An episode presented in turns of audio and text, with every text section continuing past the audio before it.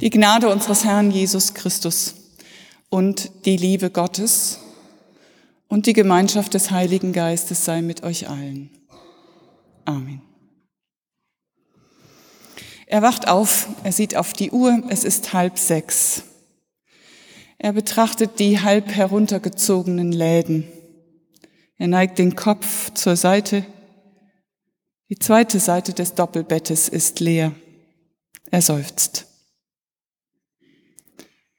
Was war es noch gleich, das er geträumt hatte? Er erinnert sich nicht mehr, aber es hatte gut gerochen, hat sich leicht angefühlt. Er meint sogar, dass er gelacht habe im Traum. Er hat schon lange nicht mehr gelacht. Höchstens ein hartes, bitteres, enttäuschtes Lachen. Naja, er muss aufstehen. Bis dass der Tod euch scheidet. Warum fällt ihm das gerade jetzt ein? Als er die Wohnungstür schließt, um zur Arbeit zu fahren, geht der Traum ihm immer noch im Kopf herum.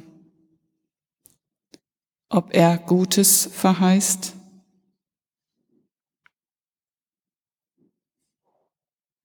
Manche Sätze klingen traumhaft schön.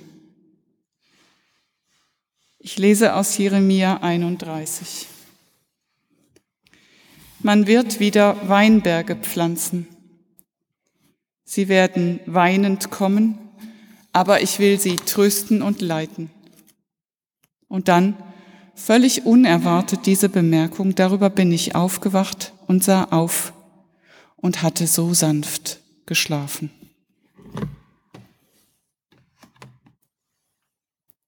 Wer spricht? Wohl einer, der noch genau im Sinn hat, was er geträumt hat und ehe die Bilder verblasst sind, aufsteht, um sie aufzuschreiben. Dazu gehört dann auch dies.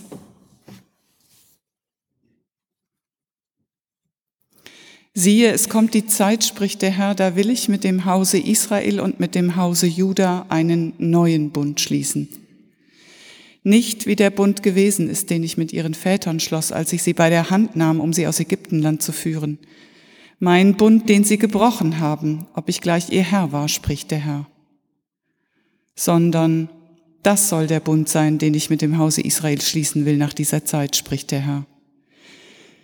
Ich will mein Gesetz in ihr Herz geben und in ihren Sinn schreiben, und sie sollen mein Volk sein, und ich will ihr Gott sein. Und es wird keiner den anderen, noch ein Bruder den anderen lehren und sagen, erkenne den Herrn. Denn sie sollen mich alle erkennen, beide klein und groß, spricht der Herr, denn ich will ihnen ihre Missetat vergeben und ihrer Sünde nimmermehr gedenken.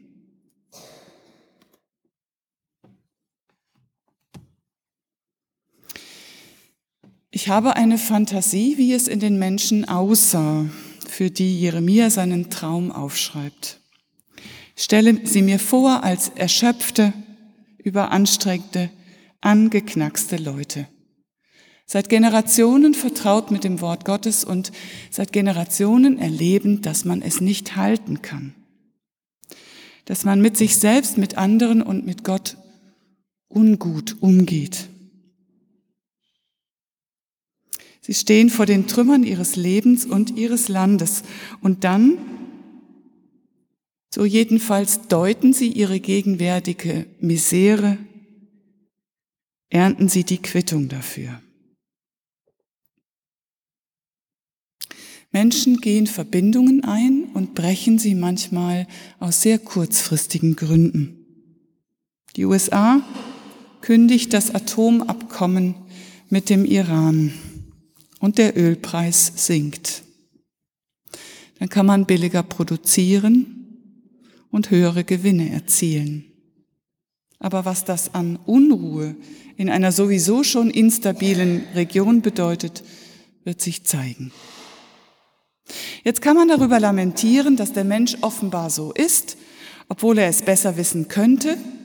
Du sollst nicht begehren, du sollst nicht stehlen, du sollst nicht töten, das weiß er ja alles obwohl er es besser wissen könnte, lockt das Vergnügen, das Geld, die Macht, der Erfolg und man handelt wieder besseres Wissen. Von dem anderen, dass Menschen aus Einsicht und Liebe dem Gesetz Gottes folgen, kann man offenbar nur träumen. Sie sitzen vor mir, zwei Ehepartner, die ein halbes Leben zusammen sind, aber nicht mehr zusammen wohnen. Das eheliche Band ist zerschnitten. Da ist etwas vorgefallen, was ein Zusammenleben unmöglich macht. Aber man hilft sich, verbringt Zeit miteinander, verbringt Zeit mit den Enkelkindern und Kindern, ist füreinander da, in Krankheit und Alter. Bis dass der Tod euch scheidet. Allein die Forderung hätte diesen Mann und diese Frau nicht zusammengehalten. Da war der katholische Ehepaarkreis. Paare in Krisensituationen hatten sich zusammengeschlossen, um darüber zu reden, sich priesterlichen Rat zu holen, darüber zu beten, sich zu begleiten, schonungslos und offen. Und dann war es gewachsen, dieses Gefühl, wir können doch nicht alles wegwerfen, was war. Und dann war es gewachsen, diese Bereitschaft, ich will vergeben, ich will nicht mehr immer auf das Alte zurückkommen. Schon traumhaft, dass das geht. Menschen kümmern sich umeinander trotz Verletzung und Enttäuschung, nicht weil es die Forderung gibt, du sollst nicht Ehe brechen, sondern weil es ihnen ein Herzensanliegen geworden ist.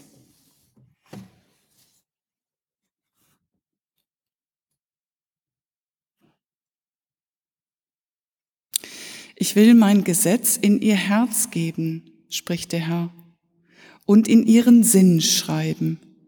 Und sie sollen mein Volk sein, und ich will ihr Gott sein.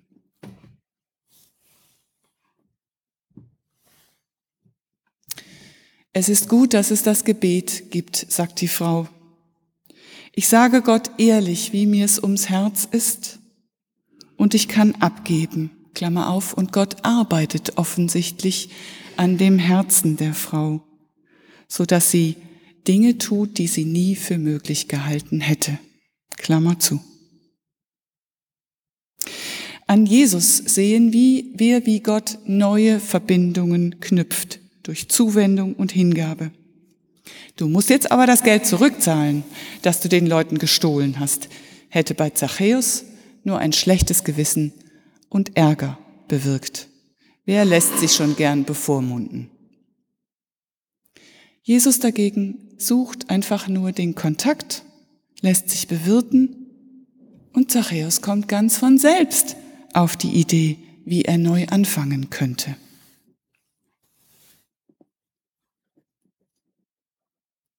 Und es wird keiner den anderen, noch ein Bruder den anderen lehren und sage, erkenne den Herrn, denn sie sollen mich alle erkennen, beide klein und groß, spricht der Herr.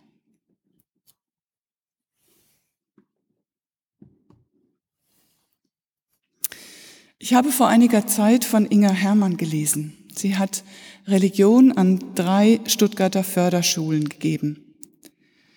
An der dummen Schule, also wie die Kinder sagen, die dorthin gehen. Es sind lernbehinderte, sozial benachteiligte Kinder, die an der normalen Hauptschule zu weit zurückbleiben würden. Wer anfängt in Inga Hermanns Buch Hals Maul, jetzt kommt der Segen, Kinder auf der Schattenseite des Lebens fragen nach Gott zu lesen, bekommt von der ersten Seite an eine Idee, wer diese Kinder sind. Sie fallen übereinander her, obwohl sie Martin Luther King und die Idee vom gewaltlosen Widerstand geil finden. Sie prügeln, weil sie geprügelt werden von ihren Müttern und den Männern, die diese Mütter mit nach Hause bringen. Ihre Sprache strotzt vor Obszönitäten. Mit diesen Kindern betet die Lehrerin. Gott, lege deine Hände auf meine Schultern, sprich mir mit deiner Stimme ins Ohr, senke mir deine Liebe ins Herz und hilf mir erfüllen, was du mit meinem Leben vorhast. Und am Schluss der Stunde sprechen sie gemeinsam oder auch nur einige den Segen.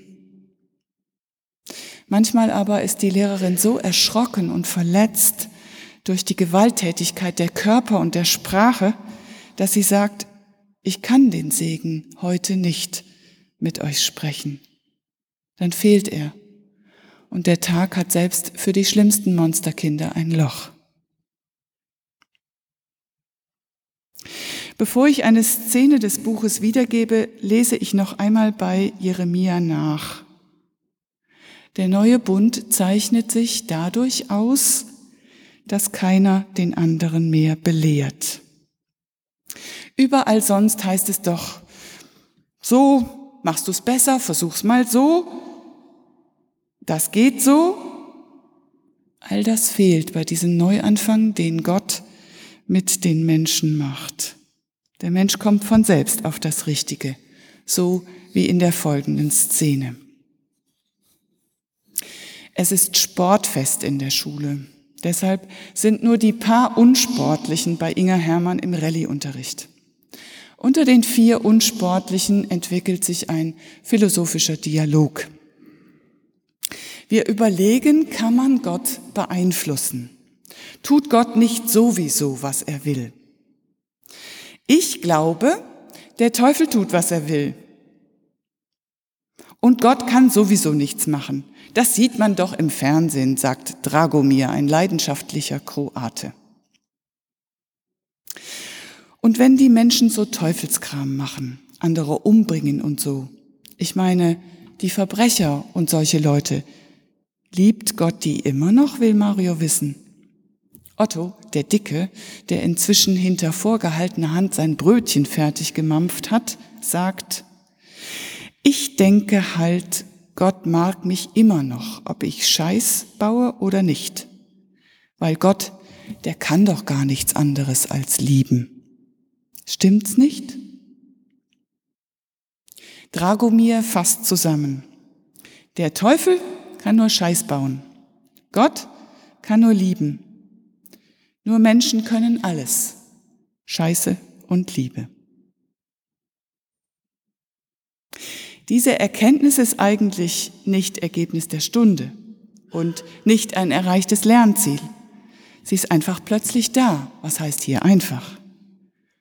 Dragomirs Satz enthält eine ganz komplexe Erkenntnis, die sich in Anwesenheit der Lehrerin, aber neben allen pädagogischen Spitzfindigkeiten in diesem Augenblick gefunden hat. Der Teufel kann nur Scheiß bauen, Gott kann nur lieben. Nur Menschen können alles, Scheiß und Liebe. Damit ist der Raum der menschlichen Freiheit zwischen Hölle und Himmel, zwischen Teufel und Gott markiert. Viel mehr oder qualitativ besser hätte es auch eine theologische oder philosophische Ethik nicht sagen können. Sie werden mich alle erkennen, beide klein und groß, spricht der Herr. Manchmal ist es so, darüber bin ich aufgewacht und sah auf und hatte so schön geschlafen. Und es gibt jetzt nichts zu arbeiten, niemand ist gefordert. Das Leben hält den Atem an und Gott ist ganz nah. In diesem Augenblick ist nichts anderes zu tun, als diese Vision genau anzuschauen und festzuhalten und möglichst gut in Erinnerung zu behalten, dass Gott sie mit uns geteilt hat. Dann sind wir jetzt in der Zeit, von der niemand sagen kann, wann sie anbricht. Was täten wir, wenn es diese Momente im Leben nicht gäbe? Eines bleibt hinzuzufügen. Diese Vision des erneuerten Bundes, dieses Erkennen, ist kein distanziertes Erkennen, wie man eine Integralrechnung in Mathe begreift, nachdem man sie x-mal durchdacht hat. Dieses Erkennen hat mit Lieben zu tun. Und man begreift, glaube ich, was dieses Erkennen ist, wenn man weiß, dass für das Erkennen von Adam und Eva, aus der dann die Schwangerschaft erwächst, dasselbe Wort benutzt wird. Also erkennen hat mit Lieben zu tun, mit Nähe zu tun. Es ist ein Erkennen, was daraus erwächst, dass wir begreifen, Gott ist uns ganz nah, in unserer Mitte. Da wird es uns nicht mehr schwer sein, ihn zu lieben.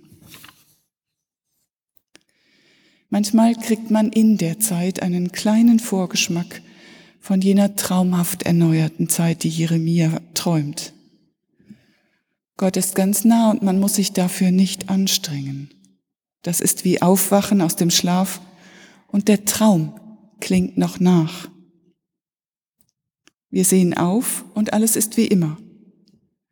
Aber in diesem Augenblick, wenn der Traum noch sehr klar in die Alltagswirklichkeit hineinragt und sie in ein jenseitiges Licht taucht, in diesem Augenblick wissen wir, dass wir das Leben lieben, wie es ist, dass wir Gott nahe sind, obwohl wir ihn nicht verstehen, und dass es eine Wirklichkeit jenseits aller Anstrengung gibt. Dann werde ich erkennen, wie ich erkannt bin. Und dieses Erkennen wird sich in meinen Taten widerspiegeln. Einfach so. Und der Friede Gottes, der höher ist als all unsere menschliche Vernunft, der bewahre unsere Herzen und Sinne in Christus Jesus. Amen.